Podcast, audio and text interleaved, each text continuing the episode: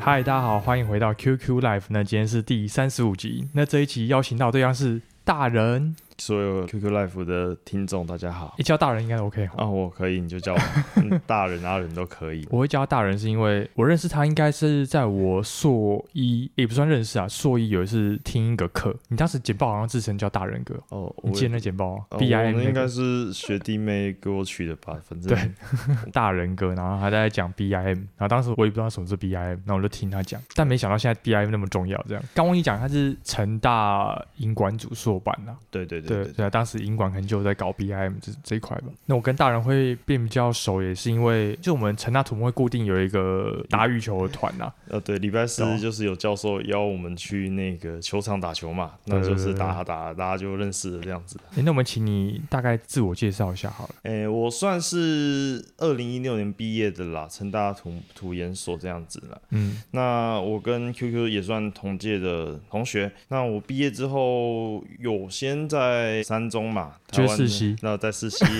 帮你补充。 不要不要不要露我底这样子，就在世西有做过大概四年多的工作经验。那后来做一做之后，因为本身对建筑是蛮有兴趣的，所以哦、呃我就想说出来，然后到做纯建筑的公司去。那当然啦、啊这个最终目标还是希望说，哎、自己可以创立一间建设公司，因为我觉得你的身份跟之前几集的来宾有点不太一样，是前面的人要么就是没有要创业，或者是已经创业成功的人，但你是一个走在创业路上的人。那我想问说，你在世袭想离开，就离开世袭的时候嘛，你想说也有个创业梦，那你当时心中的蓝图会是怎样？就比如说你可能要去现场待个两年啊，然后要怎么获得人脉啊，什么什么，你当时有个什么画面吗？我自己的想法是说，当个建商一开始势必还是得跳下去管理工地，管理整个专案。嗯你不能被公班唬住啊！至少说人家讲什么、一些比较专有的术语，你要听得懂。所以我原本构想在建设公司一定要待完一场透天跟一场大楼，大概就练的不要说百分之百，那大概也有个六七成，你至少说不会被人家唬住。一场大楼加一场透天，大概也是三到五年的经历，嗯，那对，那还是要看我自己的学习进度去调整。呃，我也是想要在现在这间公司去认识一些不错的厂商，或是配合度好的厂商，那看寻求以后合作的机会。哦，对对对你，现在是在一个建商嘛？对我本身是南部人嘛，我就回南部，那去待了一间南部的算老牌建商，也具一定规模这样子啦。哦，一定规模。对对对，那所以基本上他们的厂商也是都不错的厂商这样子。哎，你说你那个大楼按大概会多 大？因为目前我现在这场刚好透天在收尾，嗯我还没有换场，哦，主要是这样子。我现在是在透天案啊，刚好最近取得实照了，那已经在收尾阶段，嗯那销售也已经进场开始在带看了，这个、嗯哼这个阶段这样子。哦，因为因为我个人是比较没有现场建筑工地的经验啊，那想说请你分享看看，像我们就从小可能是高中，然后大学这样一直稳定读书的人，那我们要怎么从读书环境融入到工地生活呢？像有一些人本身个性偏内向的话，他会不会就不适合工地？这个我觉得很看个人他自己的人格特质啦，因为像我其实就很不怕丢脸，我很敢跟工人去打哈哈，反正就是见人说人话，见鬼说鬼话。你你讲他爱听的话，他自然就会去理你了。嗯哼，不过说实在的，要适应其实需要花一段时间啊。毕竟我们之前做办公室的，你就光从一个办公室的环境到一个哦满是尘土的很热的环境，这个就是第一个要克服。说不适应一定是我非常不适应，可是因为为了我自己的目标，我会说服我自己说没有定。再撑一下，再撑一下就过了，这样子嗯哼的心态去工作，因为你有目标，你就知道说你有些东西你必须得去舍弃它，或者是得去接纳它。工人哦，其实这种生物很妙，大多数的工人很喜欢你去包他，你去称赞他，嗯哼嗯那你就讲他爱听的。他喜欢骂你们主任，你就陪他一起骂主任。哦那那他喜欢讲新三色，你就陪他讲新三色，反正嗯他喜欢什么，你去迎合他，那基本上哦很很快的就可以跟人家打成一片。嗯嗯因为整个工地的执行与否，就是这些工人。现在工人很缺，那步骤最大。嗯哼，那当公司的进度压下来的时候，你还是得拜托他们做。嗯那就一开始就把关系打好，在法规允许的范围内，或者在我们公司一些品质规定的范围内，我可以给他的，我们就尽量不要去刁难人家。因为我之前刚去当现场监造的时候，我自己遇到一个状况，就是有一个钢筋班，他们是可能是桃园那边最好的钢筋班，但是他们完全没有要走治安规则，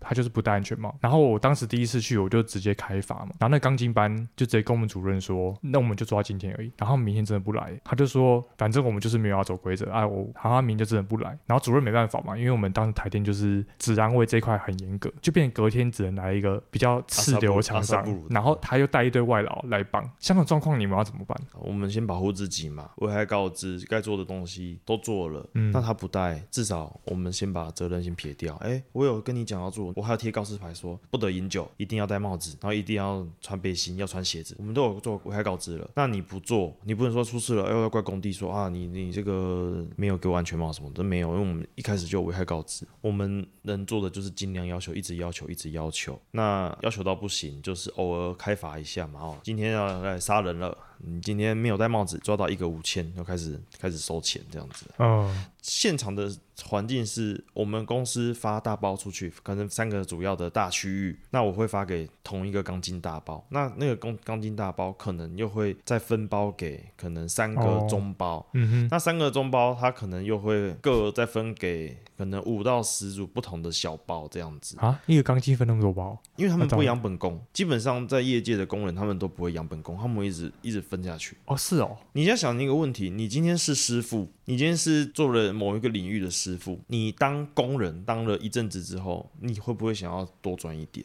嗯，你会想要多赚一点，你是不是就会抠两三个你信得过的工人，或是你自己的家人，或者是一些小朋友，组成一、一班，可能三到五人的施工班，哦，然后去跟，假设我是中包，你跟我拿案子，那我就会把，然后假设这个透天有有十户，那你你觉得你的能量可以负担三户，你就跟我拿三户的工作。嗯哼，那对我来讲，我是跟公司拿全部的工作分包给你这样子。这样品质不是超难顾吗？那每当个然工班实力很不一样啊，啊，那那这个就是你现场怎么管理啊？因为像我们那一场的钢筋，大概都是山地人居多嘛，原住民居多。哦对对呃对，，那嗯原住民他们其实体力活很棒，可是原住民节庆很多，捷径很 节多，庆很多，他们台湾的法定节庆会过，有时候遇到丰年祭还是什么什么祭，每个族的记忆不一样，他们都会去过。嗯然后我觉得最痛苦的是，每次过回去过节，过完之后，隔天就说他今天宿醉起不来，然后就没有来上班。哎，我们之前也很常这样，这个东西你没办法，你只能打电话去骂大包，然后大嗯包就会赶快一直逼他再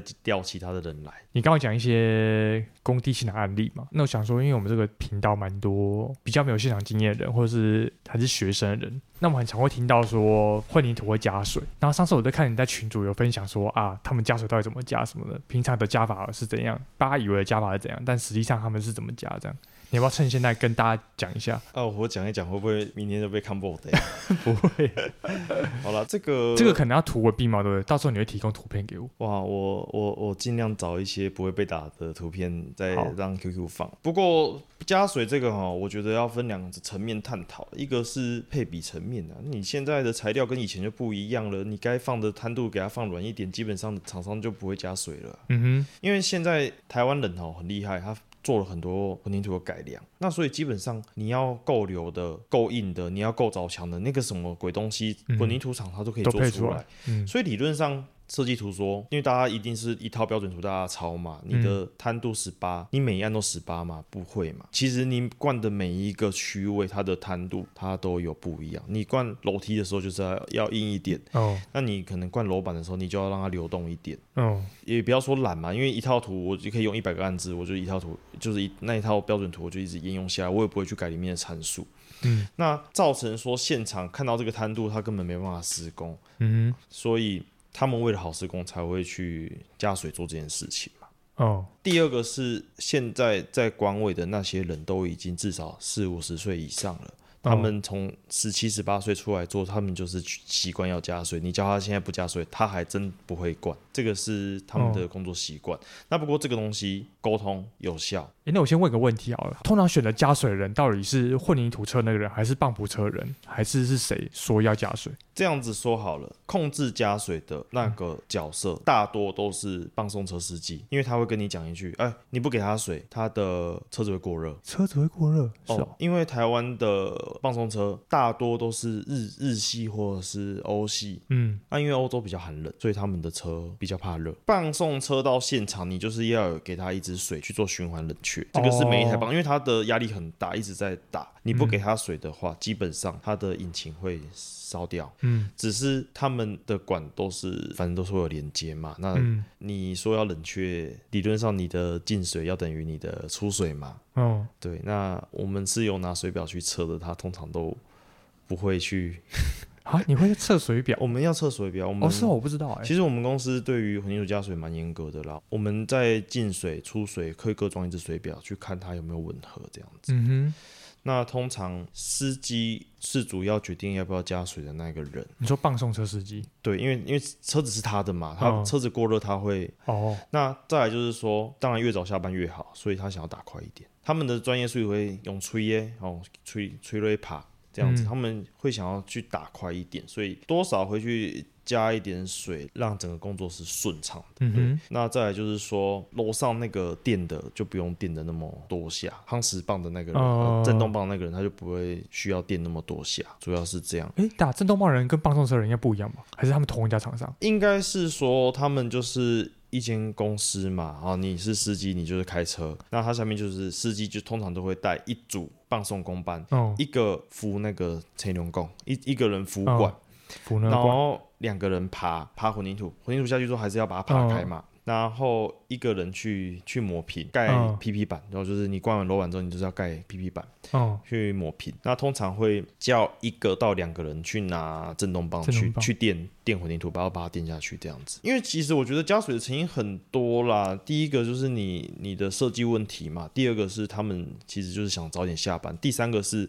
模板的会在现场固磨，嗯，可是它不会让你一直垫啊，你你觉得你觉得要垫很多下混凝土才下得去，可是你要想想看，所有的模板它虽然是高度进不定的一个假设结构，哦，可是它所有的螺丝螺杆它没办法你吹吹嘎做按呢，你嗯去垫它一下就开模了。嗯，所以你要垫，你又不能垫太多。这个时候你没有适当的流动性，混凝土真的真的下不去，一拆模就是蜂窝，就是哦，而且混凝土被逼厂，他也他其实也知道说你现场会去加什么的，它的强度会拉得很高，他会把你的我知道我强度会变高，像我知道，对啊，像你你叫二四五的料，你到现场然后送混凝土都压一压300都多三百五以上了，嗯，那摆明了就是要让你让你多少去加一点水。这不过这个这个是不好的啦，这个其实基本上这个基本上不能做了，啊，只是说对，因为加水可能最后灌完之后，水都浮到最上面了，对，最上面那个乳沫都变更厚吧。其实加水又有分，到底是预拌车加还是还是棒送车加，这不一样。对了，我一开始问题就是，所以它两种都可以加，是不是？预拌车上面它一定可以加，它一对，预它拌车都有一一定可以加，个可是预拌车它不能乱加，它一定要要有人跟他加，他才会去敢加。啊，通常预拌车跟棒送车他们都是认识非常久的人，所以嗯一般来说，在有水源的情况，在有冷却水的情况下，预拌车不会自己加，可是棒送车它自己本身就会去加这样子。其实预拌车不太能加，因为他们的混凝土料单上面都有写说，就是他们出厂是按照我的配比料去出的，他们确保到现场是没有加水的。哼，嗯加水都是司机个人的行，他们会把责任断开。嗯那、通常就是放送车的会自己在车上去加啦。对现场的管理者来说很痛苦啦，其实很痛苦啦。讲白了，我叫他去，哎、不准加水，然后把他的水全部关掉，他就跟你讲说，不然我不想打了，我要回家了，车子过热。嗯那你今天给他水，你要担心他说，你给他的水到底他的进水跟出水有没有符合你要的标准，他有没有加多少水？哼，嗯那其实你就是看混凝土车下来的料，跟它现场管委打出来的料，那个流动性差很多，你就知道它有在加了。这样子哼，哎，那你们是抽管尾还是管头？抽管套，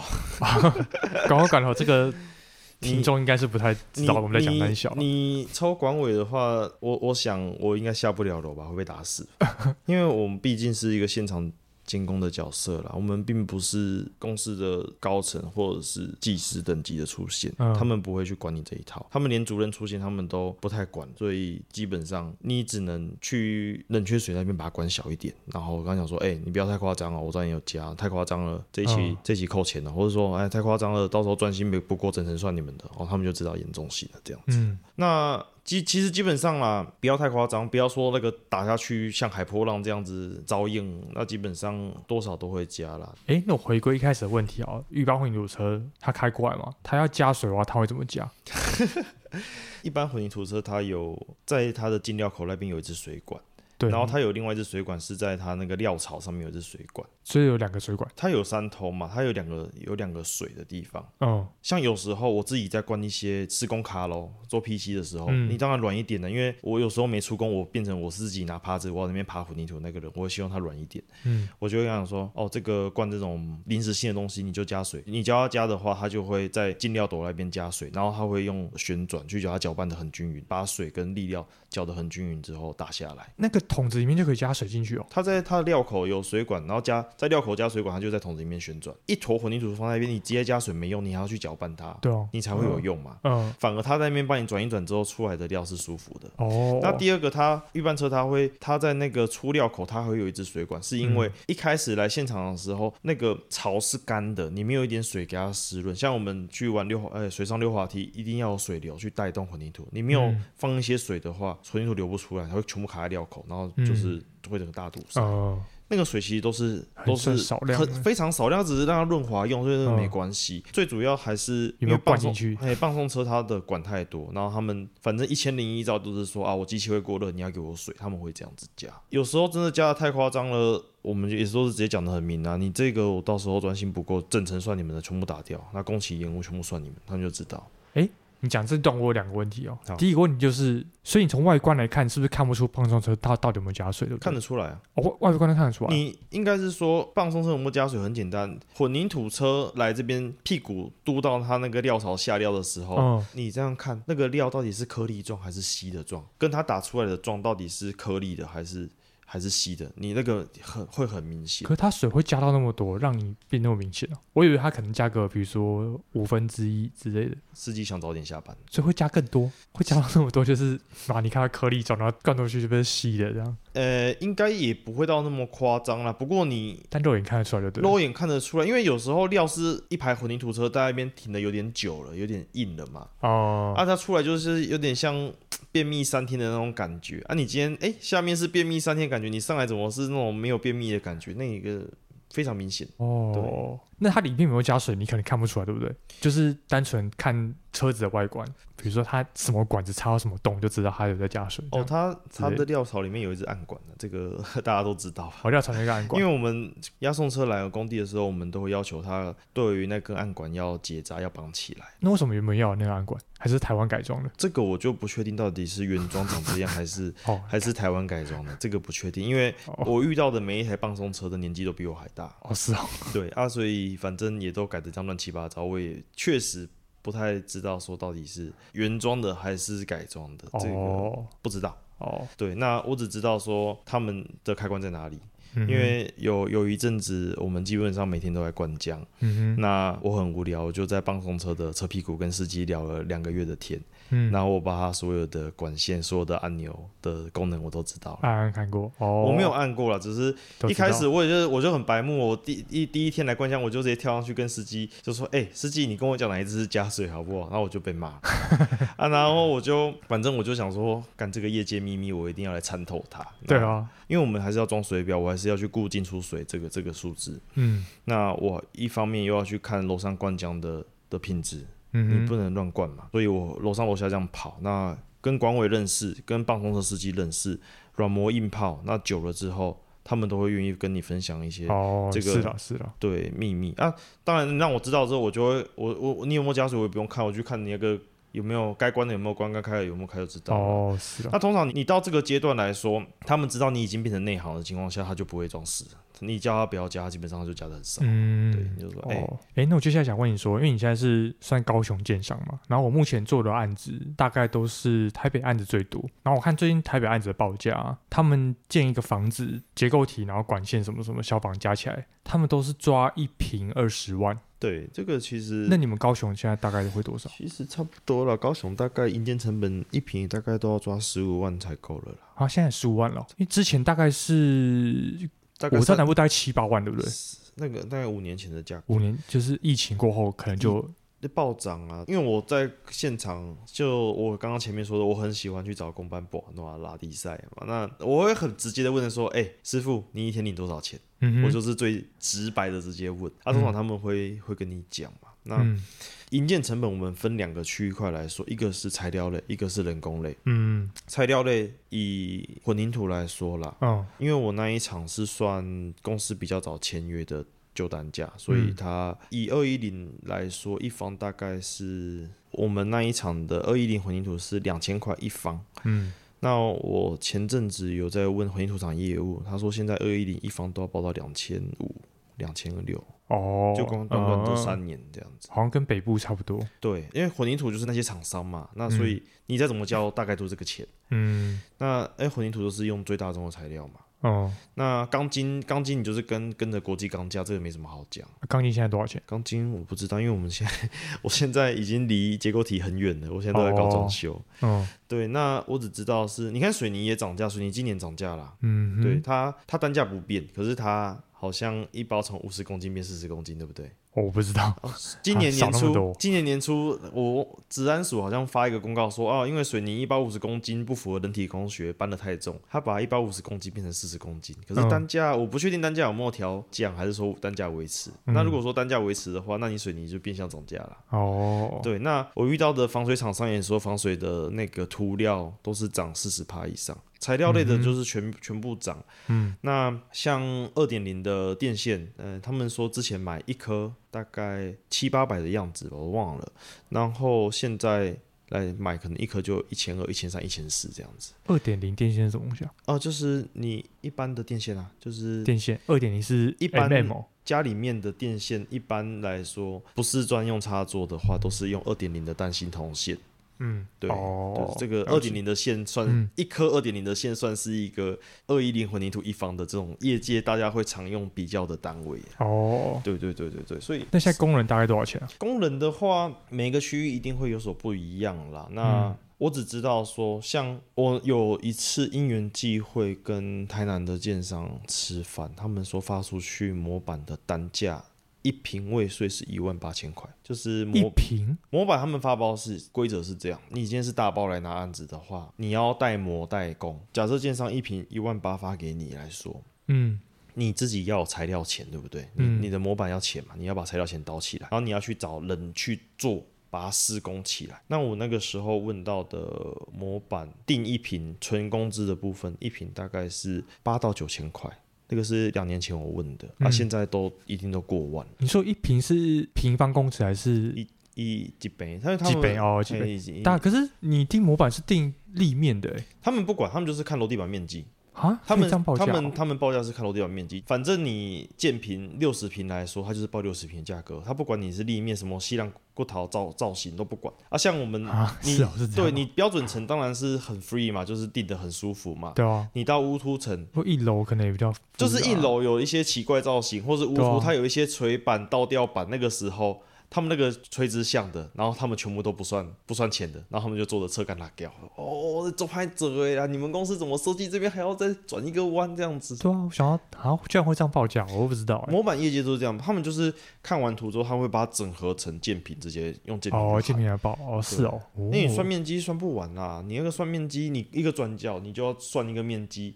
他们哪有那么多时间？他们都是哦看一看、合一合啊，然后报一个价这样子。哦，对，那我再分享一个，就是我自己进入这个行业之后，我才知道的的东西，嗯就是原来保利龙很贵。以前哦大家观念就是啊，你上放保利龙你就是偷工减料啊，嗯然后因为我最近就是有一些工作需求，我又去买保利龙，然后去、有些地方要填充嘛。嗯，哎，不对、啊，保利龙买起来跟混凝土之前是一样哦是哦，的，一方的保利龙跟一方的混凝土其实这价一方也要两千多块是不是？操，这保利龙很哦贵，是因为哦它还要再加工啊，它还要帮你拆成你要的造型。有时候你的嗯外观有些假梁假柱你要去填嘛，嗯或者说有些造型你模板定不出来，一些弧圆弧状，你也必须用保利龙去刻。嗯那保利龙叫过来含加工的钱不比混凝土嗯便宜太多呢，那个都差不多的钱呢。而且保利龙最麻烦的是你还有运气的问题，你做完之后保利龙更没地方丢，你要找专门的处理厂去丢。哼，哎，我们这组很常用保养是直接灌在里面的，所以你们有些是我们就是你的原本的两根柱，那你旁边为了要有管道间，就是给哦管跑的空间。哦那有时候它是会整个灌满，是呃灌满会还要把它会拿会你要一个中空的空间，你必须塞一些保利龙，然后你可能结束后再把它挖掉，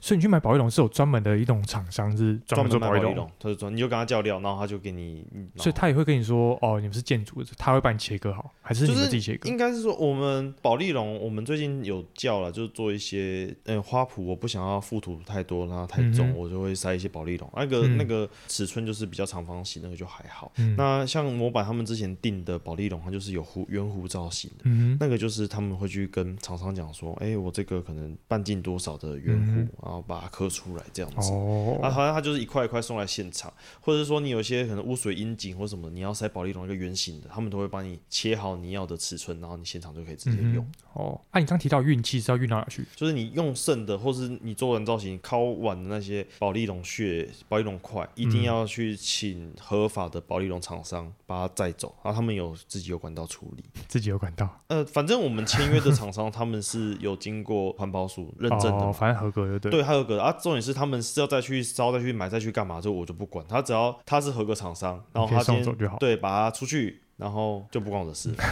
哦，对了，因为你管管不完嘛。哎，我突然觉得运气好像也是一个蛮不错的主题，我之后来找看有没有运气厂商来录一下好了。运气，运气运气都要去挑战业界那个只能做不能说的敏感神经，这样不太好。 我想到底运气到底运到哪去啊？其实他们还是像我知道废模板的话，他们就是运到焚焚化炉烧嘛。嗯，那你一车收进去，焚化炉就会跟你收，他知道你这个是废模板，他会跟你收一些钱。有一些可能不太能烧吧，保一龙不知道可不可以烧哦。这个我真的不知道，我只哦知道我的厂商是政府认证的合格厂商。啊，至于哦说，OK 他怎么处理这个东西，这个哦我真的不知道。哦，还有，我只知道说保利龙是单独一项哦，它不能纳在营建废弃物里面去办。哦，所以一一般营建废弃物就是有偷盖啊、偷晒啊一些有的没有的，然后掺在一起嘛，对不对？嗯，我们的厂商会要求就是它不收生活垃圾，它营建废弃物就是纯偷晒，然后嗯掺一些打下来的东西。哦，那生活废弃物就是找生活废弃物的那个制木车，嗯，那木头跟保利龙我们是额外分类，哦，然后寄到一个量之后来，这一车就是纯木材车，或者哦那一车是纯保利龙车。他也算你一车一车多少钱，这样吗？对，就是、哦就是看说，哎，交易车多少钱？啊，因为我们的运气模式是跟那个运气厂商签，反正我专案哦，全部都全部给你包，啊，你就是包一个价来这样子。啊，哦，就了是解，过程中有多少的垃圾要清，你就是来清，我就是安通知你就是安排车来清这样嗯子。，哦，对好，哎，那我们最后来问你说，因为你算是有待过大公司，就世袭大公司，然后也有去过在地奸商这样。对那你这样目前这样走一轮之后，你有没有什么应该说求职的建议或者什么给可能即将要找工作的人吗？因为大家都在喊这个产业缺人，产业人才流失嘛。当然，你想要赚钱就去科技业了，直接讲就去科技业，不要就直接转职了，不要不要在里面那边 logo so go 了。那在这个行业，已经像我们这种已经半只脚在里面已经出不来的，那喜欢做做设计类的，做文书类的，那你可能就是走顾问。顾问业可以是设计，可以是规划，可以是 PCM，可以是监造。那顾问的监造，它基本上就是真的是监造。嗯哼，那你如果走现场就变监工，那监造跟监工有什么不一样呢？监造就是出一张嘴，哎、这边有问题，来营造厂或是厂商你去改。嗯那对我来讲，我是监工。什么是监工？我自己的定义是，我除了监造之外，我还要施工。有时嗯候有一些小缺失，你临时找不到人来，你就自己把它做了啊、嗯，像灌浆的时候。你觉得灌浆要什么东西带在身上是必备的？耙子？吗？不会吧？哦，我们不用拿耙子，耙子那个是有押送车的官尾在嘛？嗯，基本上我灌浆的时候，我身上会带一只尿气杯啊，那七不八七上小那个绑绑钢筋的那只，哦，然后我会带一些铁线，然后嗯我会带带一支喷剂，因为有时候不是厂商不做或要偷，有时候是真的没看到。然后假设你这边有一道墙要延伸上去，它预留筋忘记插，嗯，那你在灌浆的时候钢筋是不会在现场，你就是啊赶快有钢筋赶快自己把它插进去，我们良心事业嘛，对不对？嗯，那你有时候看到，因为楼板它一定是双层钢筋，中间配管，有时候嗯哼可能配一配之后，大家踩了踩了，然后楼板就钢筋就就变形凹哦下去了。嗯，我们能救的，我们就一直把它救一救哦，啊，因为这个东西出工也不会去做这些东西，变成说我们还是多少要去收，反正他那边在灌，我就是一直巡过去。然后我身上还会除了这些东西，我还带一只捕蛇夹，嗯，你知道为什么捕蛇夹很好用，捡垃圾？因因为梁，啊，通常都是六十公分、八十公分，哦，对不对？啊，你手剪不到，它钢筋那么密，你就是用捕蛇夹去剪。哦，啊，像遇到，到猫的时候，还可以把猫夹出来。哦，对啊，这个这个是一个很很 special 的经验呐、所以这个行业，你问我有什么建议，其实我会觉得说，想留下来的我们就留下来，那去寻找这个行业，诶，可以改变的地方嘛。那有些可能老公班或者是一些老经验不符合时代的，我们用我们这一代的力量，或者用这一代的经验去想办法去矫正它、改变它。就像说，哎、不戴安全帽，我们用一些言语上的公式或者软磨硬泡的方法，哎、公班可以接受，那我们目的就达成了。那以收入来说，这个行业的收入一定不会有高科技业的那么漂亮，不过它也是一份饿不死的工作了，那就是看端看每个人自己的选择啦。 OK，那我们今天就感谢大人哥好，谢谢谢谢。特地从高 雄搭高铁上来陪我录一集。哦，对，对这个可可遇不可求，大家都朋友嘛。嗯，好啊，那我们就跟大家说拜拜了。好，大家好拜拜拜